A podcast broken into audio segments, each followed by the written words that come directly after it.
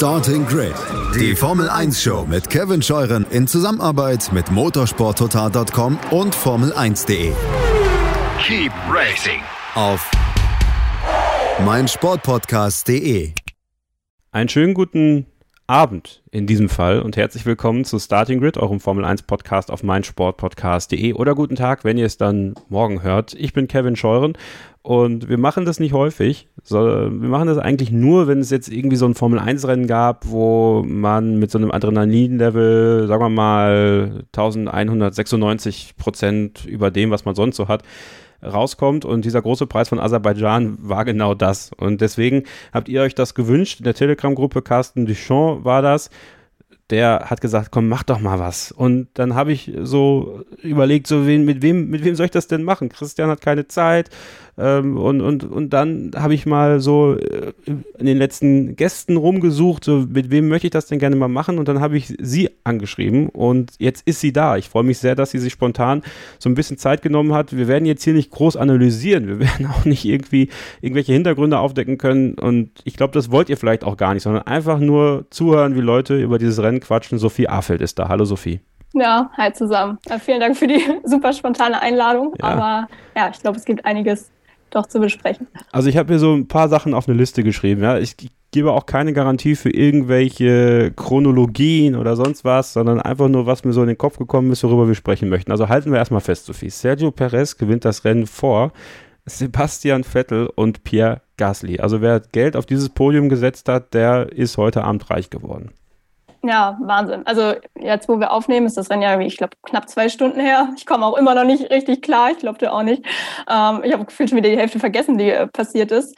Ähm, also ich habe mich vorher auch wirklich sehr auf dieses Rennwochenende gefreut. Ich habe ja noch nie ein äh, Rennen im Baku gesehen, aber mochte die Strecke so vom ersten Blick her echt gern. Und äh, jetzt auch so am Wochenende in der Formel 2 ist ja auch schon super, super viel passiert.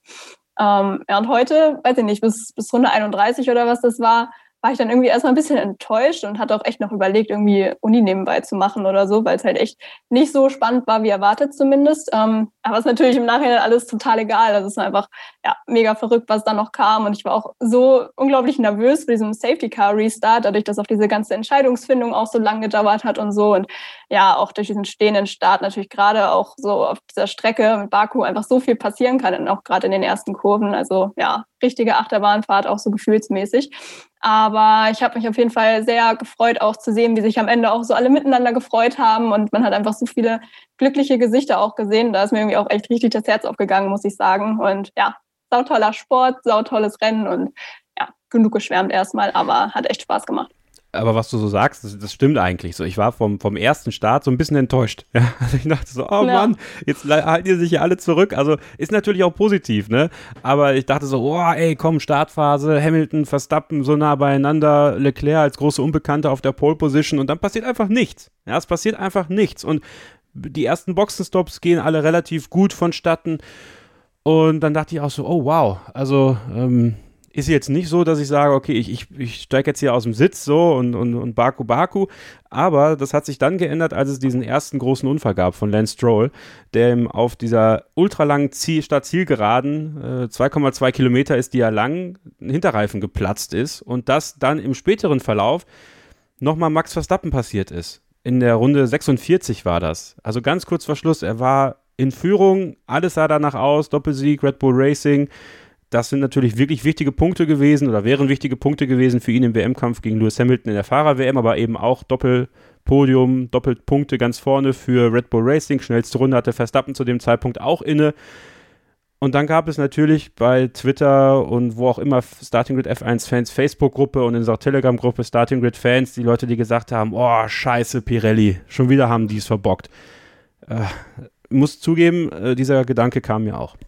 Ja, ähm, ist natürlich ein bisschen schade, dass das jetzt im Nachhinein das Rennen so bestimmt hat, sage ich mal, wobei es für die Spannung natürlich super war, sonst äh, ja, wären wir wahrscheinlich, äh, wie du schon sagst, überhaupt nicht mehr aus dem Stuhl quasi ausgestanden. Aber ähm, ich glaube, man weiß ja jetzt auch noch gar nicht so richtig, ähm, was da jetzt genau Sache war mit den Reifen. Ich habe das Interview mit Mario Isola leider auch verpasst. Ähm, aber Verstappen hat ja auch gesagt, dass, dass er auch an Fehler von Pirelli glaubt und das ist auch schon recht unwahrscheinlich, dass es jetzt ein Zufall war, dass da jetzt bei Stroll und bei Verstappen jetzt derselbe Reifen irgendwie äh, ja, geplatzt ist. Also ja, natürlich bitter. Ich hoffe, dass die da, also werden sie sicherlich sich jetzt da nochmal ransetzen, ähm, damit das in Zukunft natürlich nicht mehr passiert, weil das war ja auch nicht ganz ungefährlich. Also es sah ja auch schon heftig aus, wie die da mit 300 km/h halt in die Bande gekracht sind. Genau, beide vor allem frontal. Und das ist ja die große Gefahr gewesen, wo sich ja einige auch an den Unfall von Antoine Hubert erinnert haben in Spa. Wenn da jetzt äh, gerade bei, bei Lance Stroll noch einer genau dahinter gekommen wäre, auch bei Max Verstappen natürlich, und es einen T-Bone-Unfall gegeben hätte, also es hätte schon schlimm ausgehen können. Ich habe das Interview gesehen mit Mario Isola äh, bei, bei Peter Hardenacke von Sky und er sagte, dass er sich jetzt auch, also, also zwischen den Zeilen habe ich schon rausgelesen, okay, er geht eher davon aus, dass es irgendwelche Schäden gewesen sind oder irgendwelche Trümmerteile, irgendwelche Teile, die auf der Strecke gelegen haben, die, weil die Unfälle nahezu an der gleichen Stelle passiert sind, beziehungsweise das Platz, der Platzen, das Platzen Reifen nahezu an der gleichen Stelle passiert ist. Ja, nicht ganz, weil äh, Lance Stroll etwas weiter vorne eingeschlagen ist in, in Bezug auf die, auf die Stelle auf der Geraden. Ähm, äh, das Problem ist jetzt allerdings, dass der Weg von Aserbaidschan nach Italien sehr lang ist. Ja, also er rechnet nicht damit, dass vor Ende nächster Woche Ergebnisse da sind.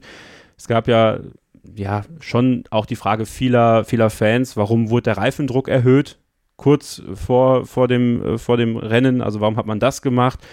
Ist das sicher? Ist das nicht sicher? Also damit hat man natürlich noch mehr Belastung, noch mehr Luft auf dem Reifen, noch mehr Druck auf dem Reifen das schürt das Risiko natürlich. Es gab ja auch schon mal die Fälle im Baku mit, mit Valtteri Bottas, der hatte aber durchaus einen Schaden, also hat den Reifen ja aufgeschlitzt.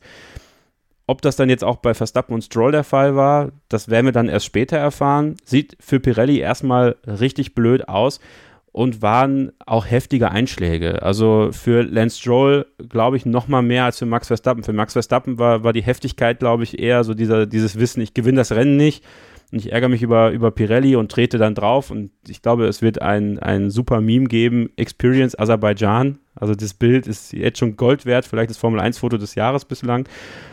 Und Lance Stroll war schon sehr mitgenommen, äh, muss man sagen. Also da hatten beide echt, echt Glück im Unglück, dass da nicht mehr passiert ist. Und ja, ich bin selber auf diese Aufklärung sehr gespannt.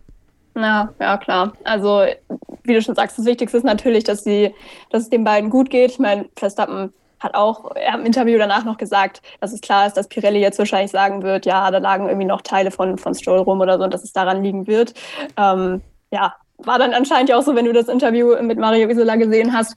Aber ähm, mal gucken. Es ist halt einfach super ärgerlich, weil natürlich beide jeweils aus ihrer Position aus gesehen, ja, einen super Platz im Rennen hatten. Aber ähm, ja, kann man nicht ändern. Ist halt wie es ist. Und ja, hoffen wir mal, dass da nachher dann noch irgendwie eine ordentliche Erklärung bei rauskommt, wann auch immer das dann sein wird. Gut, man muss zur Verteidigung von Pirelli vielleicht auch sagen, ich würde jetzt auch nicht erstmal prinzipiell sagen, ja, okay, ist unsere Schuld. Nee, also, taktisch unschlau wahrscheinlich. Genau, also da kann ich Mario Isola auch total verstehen. Da willst du dich erstmal schützen, auch weil natürlich jetzt alle auf Pirelli eintreten werden irgendwo. Ob das jetzt Fans sind, ob das Ver Verantwortliche bei den Teams sind. Ich warte schon auf Dr. Helmut Marko, der ausrastet. Aber das werden wir beobachten und dann auch natürlich in Ihrem Podcast drüber sprechen. Red Bull, äh, kann man aber tatsächlich sagen, hat heute alles richtig gemacht. Also ich finde, die Strategie, man hat ja schon Rennen gehabt in diesem Jahr, Sophie, wo man schon so nachgefragt hat, so okay, war das jetzt klug, wie Red Bull das gemacht hat? Heute, muss man tatsächlich sagen, haben sie alles richtig gemacht, haben äh, so ein bisschen geblufft. Ich glaube, Mercedes ist auch da mit Lewis Hamilton an die, an die Box gegangen, weil Red Bull geblufft hat. Also gleichzeitig mit ihm kam dann, äh, war dann die Boxencrew von Red Bull auch drin. Hat ein bisschen Glück, dass Pierre Gasly genau hinter Lewis Hamilton reinkam und Lewis Hamilton dadurch längere Standzeit hatte. Hat dann aber perfekt reagiert. Max Verstappen nochmal gesagt: Gib Gas, Junge, hau rein, dann holen wir dich rein der Boxenstopp hat hervorragend funktioniert.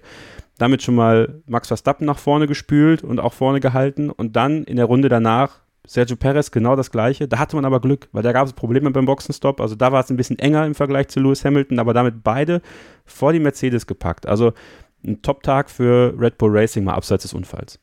Ja, da hast du eigentlich schon perfekt zusammengefasst. Also sah ja wirklich lange nach wirklich dem perfekten Ergebnis aus. Ähm, also ich muss sagen, für Perez äh, freut es mich persönlich sehr, dass es heute auch echt mal so richtig aufgegangen ist, was ja aber auch nicht nur an diesen ganzen Safety-Car-Phasen irgendwie lag, sondern durchaus auch an seiner eigenen Leistung. Ähm, gerade weil er das Qualifying ja leider nicht so ganz zusammenbekommen hat, obwohl das ganze Wochenende ja schon ziemlich ordentlich aussah. Ähm, ich denke, für ihn ist das echt schon jetzt auch sehr wichtig gewesen, einfach für, für das Vertrauen auch ins Auto und so weiter Ähm, und ja, es war auch ganz cool am Anfang auch dieses Battle auch mit Hamilton so lange zu sehen. Ähm, dadurch, ja, wie du schon meintest, dass, dass er dann halt auch vor ähm, Hamilton wieder rausgekommen ist, was für Verstappen natürlich auch super war.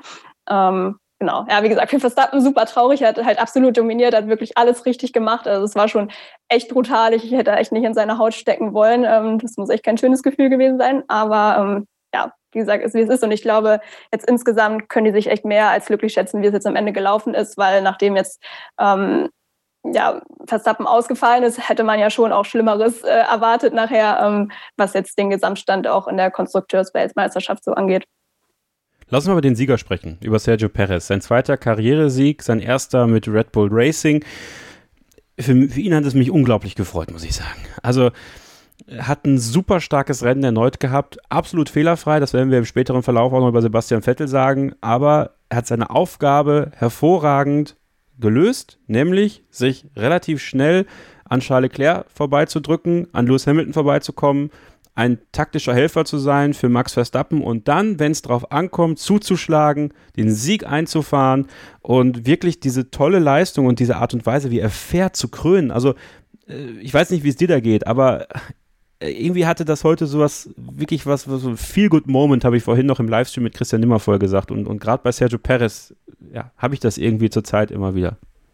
Ja, absolut. Also ich habe es ja eben schon gesagt, dass ich mich auch super für ihn freue, nachdem es ja auch echt nicht, nicht so gut losgegangen ist und manche ja auch wirklich schon wieder angefangen haben mit diesem äh, Fluch über dem zweiten äh, Sitz und so. Ich das, äh, glaube ich, ein bisschen weit geführt jetzt nach dem paar Rennen und äh, er sah ja schon im Verhältnis auch ähm, besser aus als ja die Fahrer, die da teilweise vorher drin saßen. Aber ähm, ja, wie du auch schon meintest, er hat es wirklich super gemacht, auch, ähm, auch dieser Wingman eben auch zu sein, was halt Bottas ja eben momentan echt gar nicht schafft. Und ich glaube, es ist auch super besonders halt, wenn du das Team wechselst, auch mit diesem neuen Team auch relativ schnell dann doch so einen Erfolg zu feiern. Und man darf ja nicht vergessen, es war auch trotzdem erst überhaupt der zweite Sieg in seiner Karriere. Von daher, ja, also ich glaube, er wird auf jeden Fall heute Abend äh, sehr gut schlafen können. Ja, mal gucken, ob er dann morgen bei Stefan Ehlen auf de.motorsport.com auch am besten schläft. Also ja. ich würde da fast eher sagen Sebastian Vettel tatsächlich. Ja. Ähm, ist ja auch Driver of the Day geworden, über ihn werden wir gleich sprechen. Nochmal zu Perez, Sophie äh, für ihn im, als im, äh, wir haben ja just diese Woche gab es diese ersten Fragen nach dem Vertrag für 2022. Also die Silly Season läuft schon, Leute. Macht, macht euch da nichts vor. Und wenn wir nachher über Valtteri Bottas sprechen werden, werden wir auch da natürlich wieder mal ein bisschen was aufrollen. Aber das ist natürlich jetzt für ihn, so für das Standing bei Red Bull Racing, aber auch für jetzt hoffentlich schon eine nahende Vertragsverlängerung, obwohl ja jeder sagt, bis Sommer sprechen wir nicht, absolut Gold wert, ne? Ja, auf jeden Fall. Also das, das wird auf jeden Fall kein, äh, also ein großer Pluspunkt gewesen sein. Ich wüsste jetzt ehrlicherweise allerdings auch nicht, wer ihn jetzt ersetzen sollte in naher Zukunft. Also ja, viele sagen ja zu Noda, aber jetzt so wie das bis jetzt gelaufen ist, auch wenn es ja heute ganz gut war, ähm, glaube ich da jetzt auch nicht dran, zumindest noch nicht ähm, nächstes Jahr. Von daher sieht es da, glaube ich, echt momentan ja sehr, sehr gut aus. Ich glaube, der ist in einer guten Position. Und ich meine, die Saison ist noch lang, da kann auch viel passieren. Er ist jetzt, glaube ich, auch auf ähm, Position 3, auch was die, was die Fahrerwertung ähm, angeht. Also genau. ich glaube, da geht auf jeden Fall noch einiges. Also klar, die ersten beiden Plätze werden wahrscheinlich belegt sein. Aber ähm, ich glaube, wenn er sich weiter noch steigern kann und ähm, ja noch besser mit dem Auto vertraut ist, das ist bestimmt auch noch nicht, ja, noch nicht das Optimum erreicht, aber dann geht, glaube ich, noch einiges. Und ich freue mich auf jeden Fall, ähm, ja, wenn wir da noch einiges von ihm sehen. Vielleicht einer, der ihn ersetzen könnte, ist gar nicht Yuki Tsunoda, sondern der Teamkollege bei Alpha Tauri, der heute auf Platz 3 gelandet ist, Pierre Gasly. Über ihn, über Sebastian Vettel, über Lewis Hamilton, über all das, was uns noch so durch den Kopf schwirrt. Die Liste ist noch ein bisschen lang. Äh, sprechen wir. Bleibt also dran. Hier bei Starting Grid, dem Formel 1 Podcast auf meinsportpodcast.de. Eine Sonderfolge am Sonntagabend mit Sophie Affeld und mir, Kevin Scheuren. Bis gleich. Willkommen zurück bei unserer Sonderausgabe bei Starting Grid, dem Formel 1 Podcast auf meinsportpodcast.de nach dem großen Preis von Aserbaidschan, ausnahmsweise am Sonntagabend, um einfach mal so ein paar Sachen äh, zu besprechen, die jetzt irgendwie da sind, die in uns sind. Sophie Affeld ist da. Ich freue mich sehr, dass sie, dass sie sich spontan Zeit genommen hat und Sebastian Vettel war heute auch da, Sophie. Also von Platz 11 auf Platz 2 vorzufahren. Äh, sicher ein bisschen Glück gehabt auch, klar, aber das Glück auch erzwungen mit einer tollen Leistung, mit einer positiven Herangehensweise und das hat mich brutal gefreut. Ja, mich auch. Also natürlich auch ein bisschen aus der deutschen Brille, aber auch neutral betrachtet. Echt eine super gute Leistung. Ich habe eben sogar noch so eine Statistik irgendwie gelesen auf Twitter, dass ähm, sieben von den 15 Fahrern, die bis jetzt im Barkofen-Podium standen, außerhalb der Top 5 gestartet sind. Also natürlich, die Strecke bietet sich auch an, auch viel zu überholen und ja, auch nach einem mittelmäßigen Qualifying noch ein gutes Ergebnis einzufahren. Aber das soll jetzt die Leistung von Vettel natürlich überhaupt nicht äh, schmälern. Also ähm, er hat das wirklich top gemacht, Driver of the Day auch absolut verdient. Ähm, er hat gesagt, er braucht fünf Rennen am Anfang der Saison und ja, jetzt sind wir halt da, wo wir sind. Ne? Also äh, ich, da muss ich mich auch ein bisschen quasi entschuldigen. Ich hatte ja im letzten Podcast noch gesagt, dass ich glaube, dass er sich glücklich schätzen kann, wenn er mal um Punkte mitkämpft. Aber ja, ja insgesamt sieht die Tendenz jetzt doch etwas ähm, positiver aus und ähm, ja, dann natürlich auch eine, eine super Strategie heute und ähm, der Restart war natürlich auch klasse, wie er dann an Leclerc und Gasly auch vorbeiziehen konnte. Ähm, ja, sehr, sehr beeindruckend. Also freut mich sehr für ihn und ich glaube auch viele, viele Fans haben ihn auch auf dem Podium vermisst. Ja, und ich habe tatsächlich so kurz davor äh, bei Twitter noch geschrieben, so jetzt schießt er durch, ja, und, und kommt noch auf Platz 1. Ja, gewinnt das Rennen noch, das wäre, ich glaube, dann, dann wäre ja auch alles zusammengebrochen. Ja, also tatsächlich. Also, es war ja nah dran, nah dran. Äh, ja. Aber ich glaube, mit, mit P2 können wir uns auch zufrieden geben und das wird er, glaube ich, auch. Natürlich, aber es hätte ja durchaus auch was passieren können. Also der Hamilton-Verbremser, da sprechen wir gleich auch noch drüber, lass ihn mit Perez kollidieren. Ja, plötzlich ist Vettel da. Dann ist Gasly auf zwei und, und Leclerc auf drei. Das wäre auch ein interessantes Podium gewesen irgendwie.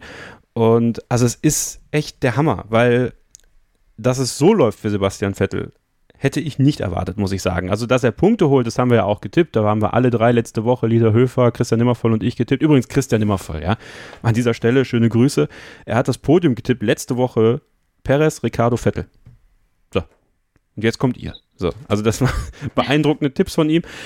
Ähm, und dass er dann, und das muss man ihm, glaube ich, mal wirklich positiv anmerken. Wir haben auch auf dem Podcast über diese Fehleranfälligkeit von ihm gesprochen, uns drüber lustig gemacht und man muss heute wirklich mal erneut den Hut ziehen davor. Eine fehlerfreie Leistung, zu den richtigen Zeitpunkten da gewesen, tolle Duelle gehabt, tolle Überholmanöver gehabt, muss man sagen. Dabei wirklich mental stabil geblieben und am Ende auch, ich meine, ja, er wollte gerne ranfahren an Sergio Perez, hat aber gemerkt, das funktioniert nicht. Dann diesen, diesen Schalter umzulegen und zu sagen, okay, dann nehme ich Platz zwei. Und das Schönste war, fand ich, Sophie, und da binden wir Pierre Gasly auch so ein Stück weit schon mit ein. Ich hatte echt das Gefühl, dass äh, so viel Freude, ehrliche Freude im, im Paddock da war. Es haben ja auch viele bei Sebastian Vettel schon fast Schlange gestanden, um ihm zu gratulieren. Leclerc war da, Alonso war da, Ricardo kam auch noch zu ihm. Und das war richtig schön zu sehen. Ja, mega. Also, wie du schon meintest, ich glaube, er hat auch echt einen kühlen Kopf bewahrt nachher beim, beim letzten Restart. Ich glaube, da haben sich ja viele gefragt, okay, wie viel Risiko gehe ich jetzt? Ähm, weil natürlich die Chance war schon relativ hoch, dass man da auch noch richtig was versauen kann, so in letzter Sekunde ja quasi durch die letzten Runden. Ähm, ja, aber er hat es absolut richtig gemacht und ich fand, es war auch echt ein super fairer Fight. Also das gilt aber für alle, die da vorne ähm, gefahren sind. Es war echt spannend und äh, eng, aber auf jeden Fall nicht unfair. Und ähm, ja, es war, habe ich am Anfang schon gesagt, super schön zu sehen, wie glücklich alle waren. Und dann merkt man auch, dass Vettel halt auch wirklich jemand ist, der wirklich von vielen super gewertschätzt wird. Und ähm, dass es auch viele andere eben mega gefreut hat, dass er jetzt auch mal wieder ja so ein ziemlich großes Erfolgserlebnis für ihn ja eigentlich auch schon ähm, was es ja für ihn ist, dass er das auch nochmal erleben konnte jetzt heute. Und ja, vielleicht haben wir ja Glück und es bleibt nicht das letzte diese Saison. Ein bisschen spitzzüngig könnte man sagen, viele waren auch froh, dass nicht Lewis Hamilton und nicht Max Verstappen auf dem Podium standen. Also ist, ja, ist, also ich habe es ja auch getweetet. Ja. ähm, ich habe überhaupt nichts gegen Hamilton und Verstappen. Also ich habe riesen Respekt vor denen. Ich gucke denen auch super gern zu. Aber ich habe mich super gefreut, heute mal drei andere Gesichter bei der, bei der Siegerpressekonferenz zu sehen, weil ich glaube, das ist einfach für den Sport mega wichtig, auch wenn es jetzt natürlich ein bisschen durch Chaos auch entstanden ist, aber einfach mal auch andere Gesichter von zu sehen und zu sehen, okay, es ist nicht immer nur Mercedes oder gut, jetzt haben wir ja sogar das Battle mit Red Bull, das ist ja schon ähm, luxuriös im Gegensatz zu den letzten Jahren, aber ähm, ja, also hat mich persönlich auch schon sehr gefreut, vor allem, weil ich glaube, dass das jetzt nicht ähm, ja, so oft vorkommen wird, diese Saison, deshalb ja, konnte man das heute, glaube ich, sehr genießen. Ja, und einer, der es auch genossen hat, war Pierre Gasly auf drei. Und man muss tatsächlich sagen, Sophie, die Performance von Alpha Tauri von Pierre Gasly war diese Woche, dieses Wochenende brutal gut. Also da hat alles funktioniert. Und auch er hätte das Rennen durchaus gewinnen können. Also mit ein bisschen Chaos beim letzten Restart plötzlich äh, gewinnt er erneut und dann sagt er, what did we just do? also und ich, ich, muss ganz ehrlich sagen, also ich habe ja wirklich, ich bin wirklich großer Pierre Gasly-Fan. Ich weiß nicht, ob ihr es schon gemerkt habt. Ja, also ich, äh, ich möchte den auch gerne bei Alpine sehen. Grüße an Marcel. Ähm, und nee, also ich würde ja fast sagen, Red Bull könnte dem ruhig auch nochmal eine Chance geben äh, beim großen Team, weil der ist unglaublich gewachsen und ich habe einfach das Gefühl, dass er so zu sich gekommen ist, was, was diese eigene Leistungsfähigkeit angeht, was die mentale Stärke angeht. Das zeichnet ihn wirklich aus. Und auch, dass er da den Teamkollegen Yuki Tsunoda erwähnt im Interview danach, spricht auch für ihn, muss man sagen. Also ähm, Chapeau Pierre Gasly heute auch. Ja, auf jeden Fall. Also er hat sich echt äh, super entwickelt. Ich finde, er passt aber auch in dieses Team super gut. Ähm, so zum Thema Red Bull. Also leistungstechnisch finde ich, könnte man ihm auf jeden Fall eine Chance geben. Da stehe ich mit dir auf jeden Fall auf derselben Seite. Ähm, ich frage mich nur immer so, möchte er das wirklich? Also laut Drive to Survive möchte er es unbedingt, aber ich weiß nicht, ob ihm das so gut tun würde, nachdem es ja letztes Mal so mehr oder weniger schon ein bisschen in die Hose gegangen ist, kann man ja irgendwie schon sagen. Und äh, ich glaube, das wäre mental echt gar nicht so einfach, da auch wenn er jetzt starke Ergebnisse geliefert hat, auch im Alpha Tauri, aber da jetzt dann nochmal zurückzukommen, ja, ist, glaube ich, schwierig. Und ich weiß ja nicht, wie Alpha Tauri sich so entwickelt in, in der nahen Zukunft, auch mit den Regeländerungen nächstes Jahr. Aber ich finde, er passt da eigentlich super gut rein. Und ähm, Alpine ist ja, glaube ich, auch ja, mehr oder weniger schon wieder vom Tisch das Thema. Also ja, ich bin gespannt, aber eigentlich gefällt er mir wohl ist auch ganz gut, muss ich sagen. Und ganz ehrlich, also wenn die Performance-Kurve von Alpha Tauri so weiter nach oben geht und man jetzt 2022 irgendwie den nächsten Schritt machen kann, dann würde ich auch da bleiben, weil dann bist du Teamleader dann bist du äh, derjenige, der den Teamkollegen anleiten kann. Du bist aber immer irgendwie unangefochten, außer es kommt jetzt der totale Hotshot und das ist Yuki Tsunoda meiner Meinung nach auch noch nicht. Und dann kannst du eben diese Ergebnisse einfahren. Dann kannst du in den Rennen, wo andere patzen, wo andere nicht so performen, kannst du plötzlich gewinnen oder aufs Podium fahren. Und deswegen, vielleicht ist es auch der Weg, den er geht. Vielleicht wird er einfach Mr. Alpha Tauri. Ja, er sieht auch in den Klamotten gut aus. Ja, also ich glaube, das ist eine Win-Win-Situation für alle in dieser Situation gerade. Mm, und ich möchte ein extra Lob aussprechen, Sophie. Ich möchte ein extra Lob aussprechen für Charles Leclerc ich muss zugeben, dass ich nicht immer der größte Fürsprecher von Charles Leclerc war. Manchmal wirkte er auf mich sehr arrogant, überhaupt nicht so sympathisch, wie viele andere ihn finden und auch so ein bisschen falsch manchmal, auch auf der Strecke. Aber was er bislang macht in dieser Saison, beeindruckt mich sehr. Und ich komme da deswegen drauf, weil er Schritte geht, auch in eine Art Richtung Teamleader bei Ferrari, die, glaube ich, auch mit der Zusammenarbeit mit Sebastian Vettel zu tun haben letztes Jahr. Nicht umsonst hat Sebastian Vettel auf seinen Helm geschrieben, dass Charles Leclerc einer der größten Talente ist, äh, die er jemals gesehen hat in der Formel 1, mit dem er zusammenarbeiten durfte, sondern auch das Duell mit Pierre Gasly zum Beispiel heute. Extrem hart geführt auf dieser Startzielgeraden und genau die Tür offen gelassen für Pierre Gasly, dass es den Konter geben konnte und dann eben auch nicht irgendwie wild zugemacht, sondern ein sehr faires, sehr schönes, sehr tolles Duell. Und nach dem Rennen ist er hingegangen zu den Leuten, hat gratuliert, hat die umarmt, auch letztes Mal in Monaco, als er gefeiert hat, mitgefeiert hat und wirklich, und das ist der so ein bisschen so, ich meine, Max Verstappen konnte es nicht verstecken, dass er so enttäuscht war, aber in Monaco hatte ich das Gefühl, Charles Leclerc hat sich wirklich ehrlich für Carlos Sainz gefreut. Und ich finde deswegen, ähm, ja, Driver of the Day, natürlich Sebastian Vettel, aber irgendwie so mein Fahrer des, des Herzens, irgendwie, wenn man so will, ist Charles Leclerc gewesen heute.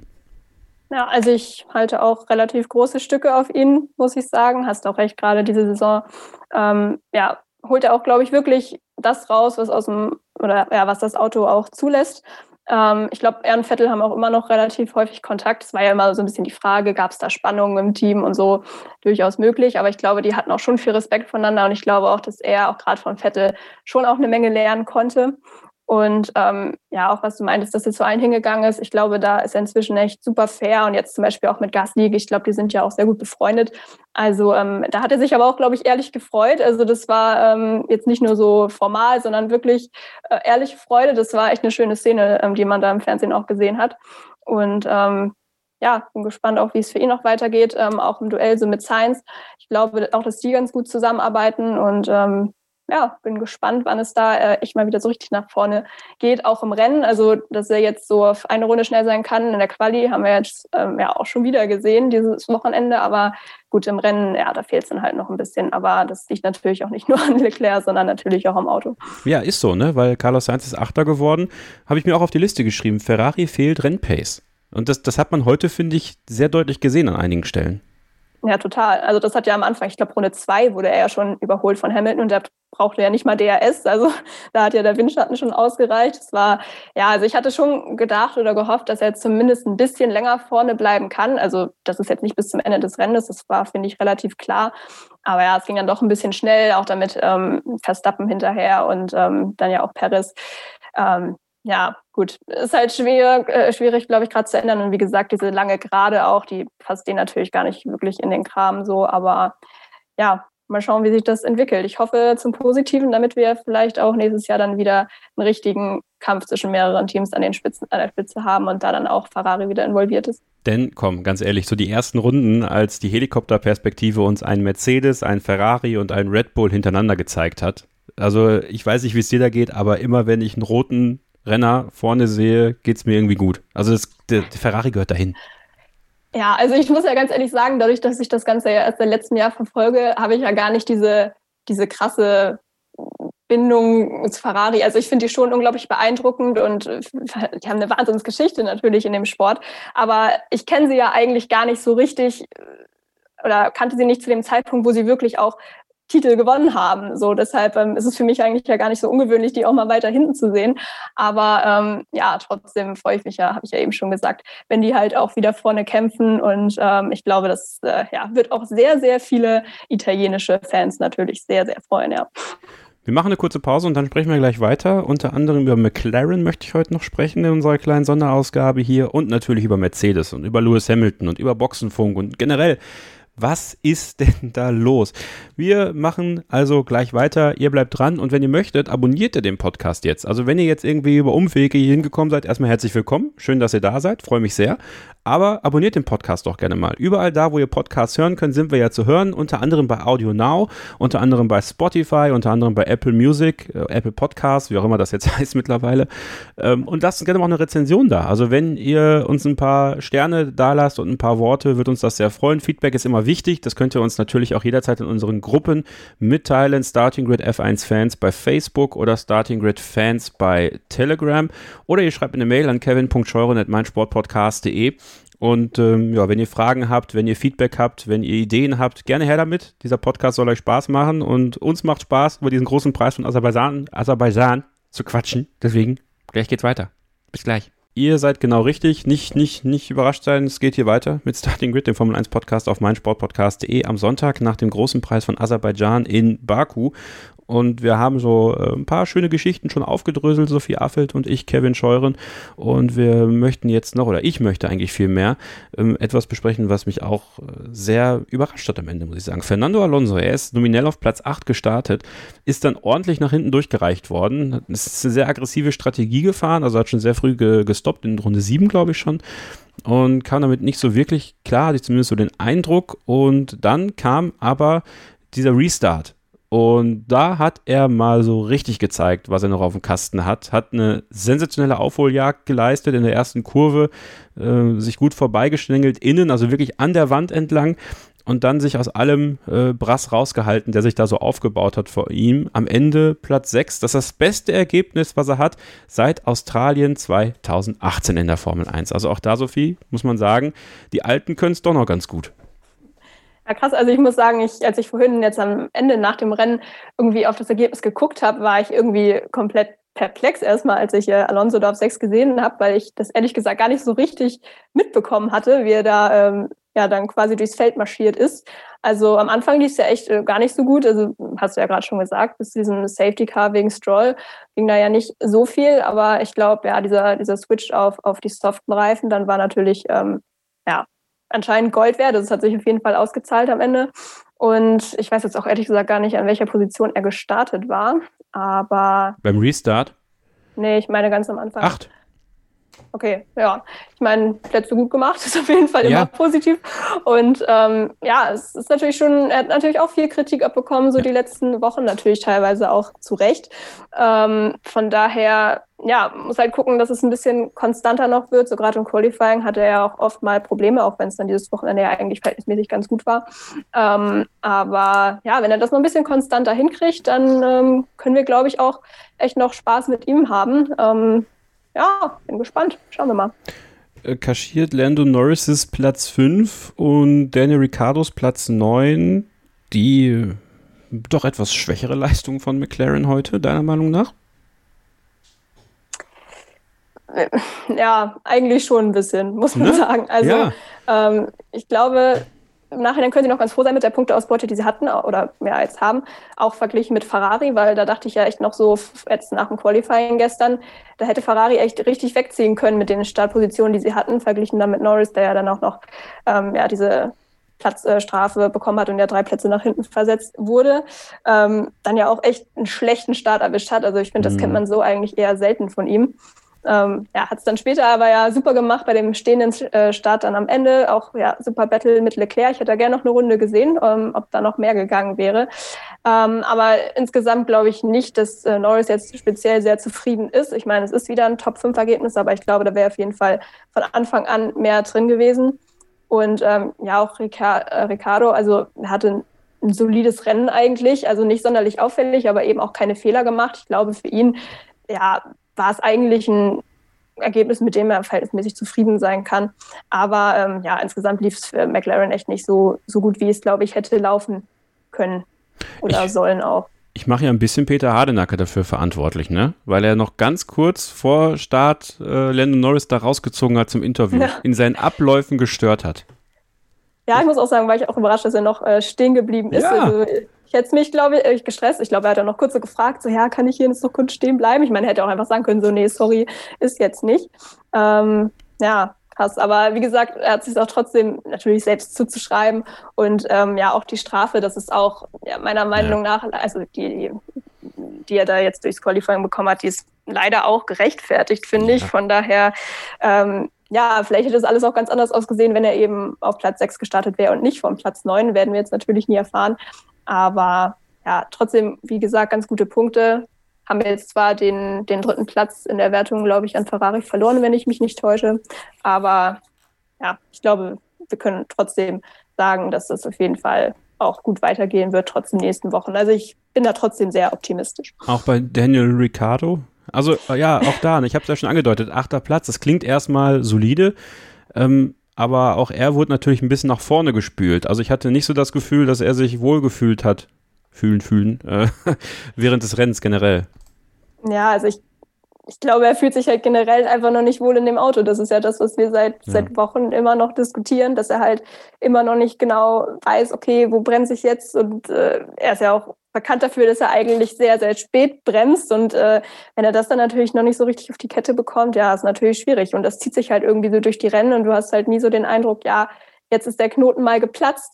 Ähm, von daher, ja, schwierig. Also, wie gesagt, ich finde, das Ergebnis für ihn ist letztendlich okay, aber es ist auf jeden Fall nicht das, was er sich ähm, vornimmt. Und jetzt sind wir, ich glaube, sechstes Rennen war das, ne? Also so langsam, ja, die Saison ist noch lang, aber wenn das so weitergeht, dann äh, sehe ich da echt, ja, ein bisschen schwarz auch für ihn. Kommen wir mal zum Mercedes-Werksteam und beginnen mit Valtteri Bottas. So. Wie machen wir das jetzt am besten? Auf Platz 10 gestartet. Auf Platz 12 ins Ziel gekommen.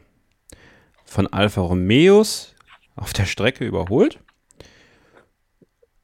Ob es jetzt daran lag, dass er einen anderen Heckflügel hatte als Lewis Hamilton, das ist ja im Grunde genommen, eigentlich kann das keine Ausrede sein, weil er fährt da einen Mercedes. Hm. Ich habe quer gelesen. Ich habe genau gelesen, was, was viele von euch geschrieben haben in der Telegram- und Facebook-Gruppe. Sollte man bei Mercedes nicht wirklich mal darüber nachdenken, den Wechsel zu machen? Und ich hatte tatsächlich so ein bisschen das Gefühl, ich war ja heute Morgen noch Kartfahren in Kerpen auf der Michael Schumacher Kartbahn. Dann habe ich mit äh, meinem besten Freund Marcel ein bisschen darüber gesprochen. Ähm, da haben wir so ein paar Theorien gewälzt. Und ich habe schon die ganze Zeit dieses Wochenende das Gefühl, und da gab es auch dieses Gerücht von russischen Medien, dass Valtteri Bottas schon safe raus ist nächste Saison. Und irgendwie verfestigt sich das bei mir. Und wenn ich dann so eine Leistung wie dieses Wochenende sehe und mir wurde ja im Livestream gestern Abend nachgesagt, äh, also am Samstagabend beim, beim Formel1.de YouTube-Kanal, äh, dass ich eine persönliche Abneigung gegen Bottas habe. Und das wiederhole ich auch gerne hier nochmal. Habe ich nicht, weil ich bewerte diese Fahrer am Material, was sie spazieren fahren. Und er sitzt im besten Auto der Formel 1. Also nehmen wir jetzt mal den Red Bull so ein bisschen raus. Es ist tatsächlich das beste Auto der letzten Jahre in der Formel 1. Und er kriegt es nicht auf die Kette, das so hinzubekommen, dass man sagt, okay, äh, mal eine schlechte Leistung ist okay. Und mal eine schlechte Leistung ist ja auch okay. Aber wenn ich dann immer so in die Saison gehe, sage hier Bottas 2.0, 3.0, 4.0 und am Ende irgendwo in der Alpha-Version dann doch irgendwie zwischenstecke oder ein Update schiefgegangen ist, dann muss man sich das auch irgendwo äh, ich sage nicht gefallen lassen, weil das klingt immer so doof, aber das ist dann, finde ich, gerechtfertigt, da auch die, so, diese Kritik ein bisschen mehr anzusetzen. Ja, also es war ja generell, muss man ja dazu sagen, ein schwieriges Wochenende für Mercedes, aber Hamilton hat sich eben noch gefangen oder das Auto eben auch und Bottas halt nicht. Und er kam ja auch überhaupt wirklich gar nicht nach vorne am Anfang des Rennens, also ja, ist dann so auf seiner Position, sag ich mal, umgedümpelt und äh, ja, klar, letzte Woche, oder vorletzte Woche, letztes Rennen, Monaco, da konnte natürlich absolut nichts für. Also ähm, mit dem Boxenstopp, der da so in die Hose gegangen ist. Also ja gut, das hätte echt nochmal ein gutes Ergebnis für ihn werden können. Aber heute fand ich es echt schon fast schockierend, muss ich sagen. Also jetzt auch gerade nach diesem ähm, Restart nach Strolls Crash, da kommt man ja fast im Sekundentakt beobachten, wie er da Position verloren hat. Also das äh, ja, war, glaube ich, mal wieder ein richtiger Schlag in die Magengrube oder Tritt in die Magengrube, wie auch immer man das sagt. Also ähm, ja, ob die jetzt ähm, in der Saison tauschen, noch mit Russell oder wie auch immer, halte ich immer noch für unwahrscheinlich, weil ich glaube, ja, ich weiß nicht, ob es diese ganze Aufregung, die es dann geben wird, ob es das wert ist und ähm, ob man da nicht äh, ja, ich glaube, Hamilton würde man da jetzt auch nicht unbedingt einen Gefallen mit tun. Aber ähm, ja, nächstes Jahr, ehrlich gesagt, ähm, ja, sehe ich Bottas auf jeden Fall auch nicht mehr da, wo er jetzt sitzt. Ähm, ob er dann überhaupt noch irgendwo in einem Auto sitzt, äh, in der Formel 1 werden wir sehen. Aber ja, auf jeden Fall schon wieder echt nicht gut gelaufen für ihn. Ich, ich, möchte da mal kurz widersprechen. Ja, also dieses Argument, ja, dieses Argument, dass es äh, Lewis Hamilton nicht gut tun würde, wenn man George Russell bereits dieses Jahr in das Auto setzt, das glaube ich ist nicht haltbar, weil Seit diesem Unfall in Imola kann man George Russell, denke ich, sehr, sehr gut steuern. Was ist denn, und ich weiß nicht genau, von wem die Theorie kam und, und auf welchem unserer Kanäle das kam, äh, dass man den Wechsel möglichst diese Saison schon macht, um ihn einfach einzuarbeiten in das Team, völlig unvoreingenommen, ohne Druck, weil er kommt dann und ähm, ich meine, klar, natürlich wird ein bisschen Druck aufgebaut, das ist aber auch ganz normal, wenn du in so einem Auto sitzt.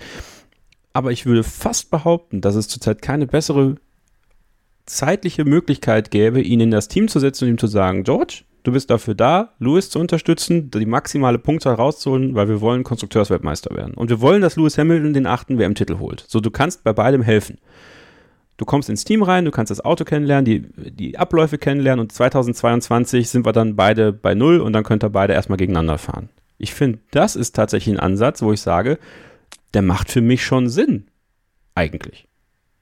Ja, schon. Also dann hätte es für mich noch mehr Sinn gemacht, wenn man es einfach vor der Saison äh, gemacht hätte. Ich glaube, das hätte man, Aber, das hätte man ähm, gerne gewollt. Ich glaube, heute, wenn man die Möglichkeit gehabt hätte, wenn man nicht den Vertrag mit Bottas verlängert hätte und zu Bahrain wären beide vertraglos gewesen für nächste Saison, bin ich davon überzeugt, hätten sie Russell ins Cockpit gesetzt. Ja, da bin ich auf jeden Fall bei dir. Ähm, Russell hat ja hat genug Erfahrung im Williams gesammelt, also zumindest auf dem Niveau, wie es da halt geht. Ähm, also bin ich auf jeden Fall bei dir, denke ich auch. Ich glaube, die beiden wären an sich echt äh, eine unglaublich starke Fahrerpaarung rein vom, vom Talent her. Und wie du auch schon sagst, auch in Hinsicht aufs nächste Jahr ähm, mit den neuen Regeln. Ähm, ist natürlich schon gut, wenn, wenn Russell da auch ja, schon ein bisschen mehr Erfahrung auch mit dem Auto eigentlich hätte. Aber ähm, ja, also ich, ich sehe den Wechsel irgendwie trotzdem noch nicht. Ich lasse mich gerne positiv, oder was heißt positiv, aber lass mich gerne generell überraschen. Ähm, aber ich verstehe deinen Punkt, auf jeden Fall. Ähm, aber ich glaube trotzdem nicht dran. Wie hast du denn Lewis Hamiltons Gejammere am Boxenfunk heute so wahrgenommen? Weil es irgendwie so, so, so, so, so, so zwei Gefühle in mir gewesen. Einerseits natürlich dieser Ehrgeiz, zu ganz vorne sein zu wollen. Andererseits hatte ich zum ersten Mal das Gefühl, ähm, der Mercedes kann nicht mehr. Es ist, also es ist am Limit ja, ist schwierig. Also ich glaube, es ist halt auch so eine Situation, die kennt er halt so auch vielleicht einfach nicht so aus den letzten Jahren. Ich meine, er jammert ja auch gerne mal am Boxenfunk rum. Jetzt heute, gut, war es vielleicht auch mal ähm, berechtigt, aber ähm, ja, schwierig. Ich glaube, dieser unglaubliche Ehrgeiz, der spielt da natürlich einfach mit rein und ähm, ja, ich meine, war eine Katastrophe, sage ich mal, das Rennen, was jetzt die Meisterschaft angeht für, für Mercedes. Also ich weiß, Saison ist noch lang, habe ich ja schon gesagt, aber ähm, ja, ich finde schwierig. Also auch die Aussagen, die er da, ist ja eigentlich schon durchgekaut, das Thema, aber vor zwei Wochen da so gemacht habe, auch gegenüber dem Team, fand ich auch ein bisschen, bisschen schwierig, wo er meinte, ja, also ich kann aus Monaco eigentlich nichts lernen, das Team aber schon. Ähm, ja, heute war es jetzt nicht direkt ein Teamfehler. Also gut, klar sind die auch fürs Auto verantwortlich, aber ähm, ja, schwierig. Aber ich glaube, wie gesagt, er ist einfach so unglaublich ehrgeizig, dass äh, rutscht ihm dann halt auch einfach manchmal so raus, was er so sagt. Aber ein Bombenstart, der Restart, ne? Also das war ja, krass. Mega. Also wie er da weggekommen ist, war beeindruckend. Und dass auch ihm diese menschlichen Fehler passieren, wie den falschen Knopf zu drücken und die Bremsbalance zu verändern, kann man ja fast schon sagen, macht ihn schon wieder sympathisch, dass er eben nicht irgendwie unfehlbar ist und dass, dass er auch mal irgendwo daneben greift, weil wie er da gerade ausgefahren ist. Also ich muss sagen, ich bin tatsächlich irgendwie, also weiß auch nicht, so, so ein Schrei rausgekommen. Also, das war, also, nicht also mir auch. Also ich konnte das gar nicht glauben, als ich das gesehen habe. Ich war eh noch so von dem Ganzen, was vorher passiert ist, irgendwie so geflasht. Und ich hatte auch wirklich, glaube ich, in dem Moment angefangen, so mit mir selber zu reden. Und ich rede nie mit mir selber, aber in dem Moment, also war ich echt, äh, konnte ich überhaupt meinen Augen da gar nicht trauen. Das war wirklich Wahnsinn. Ja, aber dass es ihm passiert, dass er dann auch danach äh, gesagt bekommt, zeigt aber auch, dass die Situation, wie sie zurzeit ist, sehr, sehr interessant ist. Also ich, ich, glaube tatsächlich, und äh, dieses, dieses Thema wird immer wieder aufkommen in dieser Saison, also könnt ihr euch drauf gefasst machen und da reiten wir immer wieder drauf rum, dass Gegner in seinem Kopf sind und dass Gegner ihn nicht nervös machen, aber ihn zum, zum äh, nach außen hin nervöser werden erscheinen lassen. Ich glaube, das hat Red Bull tatsächlich schon geschafft. Ja, das äh, hat Helmut äh, oder Dr. Helmut Marco ja auch schon relativ am Anfang der Saison angekündigt, dass das ja auch mehr oder weniger das Ziel ist. Und ähm, gut, ich habe jetzt halt, wie gesagt, die letzten Jahre jetzt nicht so verfolgt und weiß nicht, wie es war, als er jetzt nicht so große Konkurrenz hatte. Also klar, Rosberg 2016 oder wann das war. Ähm, ja, ist vielleicht aber auch nochmal eine andere Situation, weil es eben auch noch ein teaminternes Duell war. Ähm, ich glaube schon, dass, dass ihn das auch äh, irgendwie juckt, ähm, dass ja, dass er jetzt eben nicht so easy einfach mal den, den achten Weltmeisterschaftstitel holt, sondern halt richtig kämpft und auch jetzt früh in der Saison schon merkt, okay, das könnte echt richtig knapp werden. Und ähm, ja, das ist natürlich auch Kopfsache. Ich glaube schon, dass, dass er erfahren genug ist, um, um da auch äh, ja, jetzt sich nicht mega zu, zu Fehlern drängen zu lassen. Ähm, aber ähm, ja, ich meine, Red Bull macht das auch schon ganz gut und ähm, bin gespannt, vielleicht äh, täusche ich mich auch und da wird es doch irgendwann nochmal ja, großes, großes Chaos irgendwie geben aufgrund des. Ich warte tatsächlich drauf, dass es zwischen Verstappen und Hamilton mal ähm, kracht. Crasht. Ja. ja. will ich auch nicht ausschließen. Also nicht, nicht, weil man diesen Crash sehen will oder weil man will, dass Leute crashen, sondern ähm, weil ich glaube, dass es unvermeidbar ist, dass es zwischen den beiden irgendwann mal passieren wird. Und was dann passiert, also die Reaktion darauf bei beiden, wird sehr, sehr interessant sein. Ja. Stimmt. Also ich habe es für heute tatsächlich so ein bisschen im Gefühl gehabt, so, weil es sehr eng war und sind alle gut durchgekommen, haben wir ja schon gesagt am Anfang. Ähm, aber es wird zwangsläufig passieren. Wann und wo es passiert. Österreich wäre ja zum Beispiel auch eine Möglichkeit. Da gab es ja auch schon mal was mit Hamilton und Rosberg vor einigen Jahren. Ihr erinnert euch sicherlich. Wäre dann, wenn wieder so viele Fans da sind, ganz interessant. Was ist, wenn es in Sandford passiert? Ja, also das hat ja dann alles auch was mit diesen Emotionen zu tun, die dann da sind. Also das wird uns die nächsten Wochen ähm, weiter begleiten. Also Le Castellet ist vielleicht erstmal eine Ausnahme, würde ich fast behaupten, aber dann kommen halt Rennen auch, wie gesagt, die beiden Rennen in Spielberg werden da ganz, ganz wichtige Rennen sein, weil es eben auch zwei sind, die Red Bull auf jeden Fall gewinnen möchte. Es sind zwei Heimrennen und da können wir uns drauf freuen, tatsächlich. Also auch wenn, wenn jetzt Le Castellet und, und Spielberg vielleicht für einige nicht die Top-Strecken sind, werden aber auch viele da sein, auch von euch. Das freue ich mich für euch sehr, wenn ihr da Karten habt und auch dahin gehen könnt und dann auch gerne mal so ein paar Erlebnisberichte uns schicken könnt. Also nehmt uns da ein bisschen mit hier im Podcast. Und wir nehmen euch nochmal ein Take mit und machen nochmal eine kurze Pause und dann sprechen wir noch über das, was hinten passiert ist, denn da gab es äh, ein Teamduell zwischen Mick Schumacher und Nikita Mazepin, über das wir sprechen sollten. Und Nicolas Latifi wurde ein bisschen, ja, unter den Bus geworfen, würde ich mal fast sagen. Also bleibt dran. Hier bei Starting Grid, dem Formel 1 Podcast auf meinsportpodcast.de. Ein letztes Mal zurück hier bei Starting Grid, dem Formel 1 Podcast auf meinsportpodcast.de. Unsere Sonderausgabe hier am Sonntagabend nach dem großen Preis von Aserbaidschan in Baku. Zwei Sachen habe ich noch auf meiner Liste stehen, Sophie, und die würde ich ganz gerne noch anbringen. Kommen wir mal zu Nicolas Latifi. Ähm, der hatte eine Situation, die ein bisschen kurios war. Er hat 30 Strafsekunden bekommen, weil er nach dem Unfall von Max Verstappen äh, weitergefahren ist und nicht an die Box gekommen ist. Und äh, dieser Boxenfunk, den er da bekommen hat, der hat selbst mich ein bisschen verwirrt. Ja, also ich konnte da meinen Ohren im ersten Moment ehrlich gesagt auch nicht trauen. Also ähm, ich weiß nicht, also da würde ich echt denken, so, das sollten die eigentlich schon hinbekommen, dass solche Missverständnisse halt nicht passieren können. Also wenn du natürlich sagst, so, stay out, stay out, ja, dann klar denken die dann, oder denkt Latifi in dem Moment so, okay, ich muss draußen bleiben, gut, mache ich jetzt. Ähm, als äh, das dann ein bisschen ähm, ja, näher erläutert wurde, war es natürlich auch schon zu spät. Also ich meine, ja, schon echt bitter für ihn. Also ich finde, solche Fehler dürfen eigentlich echt nicht passieren. Ähm, ja, gut, ich meine, es ging jetzt nicht um Punkte für ihn oder so, aber ähm, also habe ich noch nie gehört, sowas in der kurzen Zeit, wo ich das Ganze verfolge. Und ähm, ja, echt bitter für ihn, aber ähm, ich denke mal, da wird man wohl auch draus lernen. Aber wie gesagt, ich finde, ich kann das echt nicht sein, dass, dass sowas passiert. Aber es ist natürlich auch wieder mal ein interessantes Zeichen dafür, wie gelenkt die Fahrer doch von den Ingenieuren sind. Weil instinktiv ist er ja nach links gezogen. Also instinktiv wollte er an die Box. Ähm, hatte ich zumindest so das Gefühl. Und dann wurde ihm gesagt, nee, stay out, stay out. Dann ist er wieder ein bisschen rübergezogen und dann, dann war er halt, war halt zu spät. Ja, dann kam er halt, äh, kam er halt raus, wo er rauskam. Und ja, irgendwie tut es mir schon auch ein bisschen leid, weil ähm, auch er ist ja einer, der, der leider doch viele Fahrfehler dann macht, äh, gerade in den Trainingssessions sich oft dreht und ich glaube, der kommt dann über die Sicherheit, dass er die Rennen auch vernünftig beenden kann und nicht dann solche blöden Momente hat. Und wenn das dann kommt, ach, dann äh, würde ich mir schon ja, weiß ich nicht. Also ich hoffe für ihn, dass es dann, dass es dann vielleicht mal zu einem Erfolgserlebnis in den nächsten Rennen kommt, so aus, aus seiner Sicht. Ja, ich auch. Aber ja gut, es halt, muss er halt definieren, was für ihn ein Erfolgserlebnis ist. Also ich glaube, eine riesige Überraschung, wenn wir da jetzt nicht erleben. Wie du auch sagst, er macht halt echt relativ viele Fehler. Und jetzt dieser Funkspruch, das war halt irgendwie noch so ein bisschen die Kirsche und top im, im negativen Sinne. Aber ähm, ja, wir werden sehen. Ich bin gespannt. Ähm, auch wie das im Verhältnis dann zu Haas auch aussieht, die weitere Saison. Schauen wir mal. Auch ganz traurig, wie George Russell ausgerollt ist nach der, ja. nach der äh, Einführungsrunde zum Restart hin. Ganz traurig rollt er da um das Eck. In ja, das fing ja auch schon, aber wann war das Freitag oder so, hatte er auch schon Probleme oder Samstag. Ja, ja musste er noch einen Motor tauschen. Also ja, für ihn insgesamt natürlich auch eher ein trauriges Wochenende, das stimmt. Aber es sah auch echt äh, ein bisschen ja, witzig, äh, kann man jetzt nicht sagen, aber ja, wie du schon sagst, echt ein bisschen traurig aus, wie er da ja, dann äh, ja, eingedümpelt ist. Wird Zeit, dass er im Mercedes sitzt, Freunde. Ne? Ähm, so, und kommen wir dann noch zu Mick Schumacher und Nikita Mazepin, Sophie. Äh, erneut, muss man sagen, eine Top-Leistung von Mick Schumacher für Haas-Verhältnisse. Obwohl ich ja sagen muss, also sich da hinzustellen und zu sagen, ja, gibt auch Chaosrennen hier und dann sind Punkte drin, ist schon verwegen. Habe ich auch gedacht. Also ähm, er war ja echt ein bisschen enttäuscht, ähm, meinte so, ja, ganz zufrieden bin ich nicht, weil wir haben halt keine Punkte.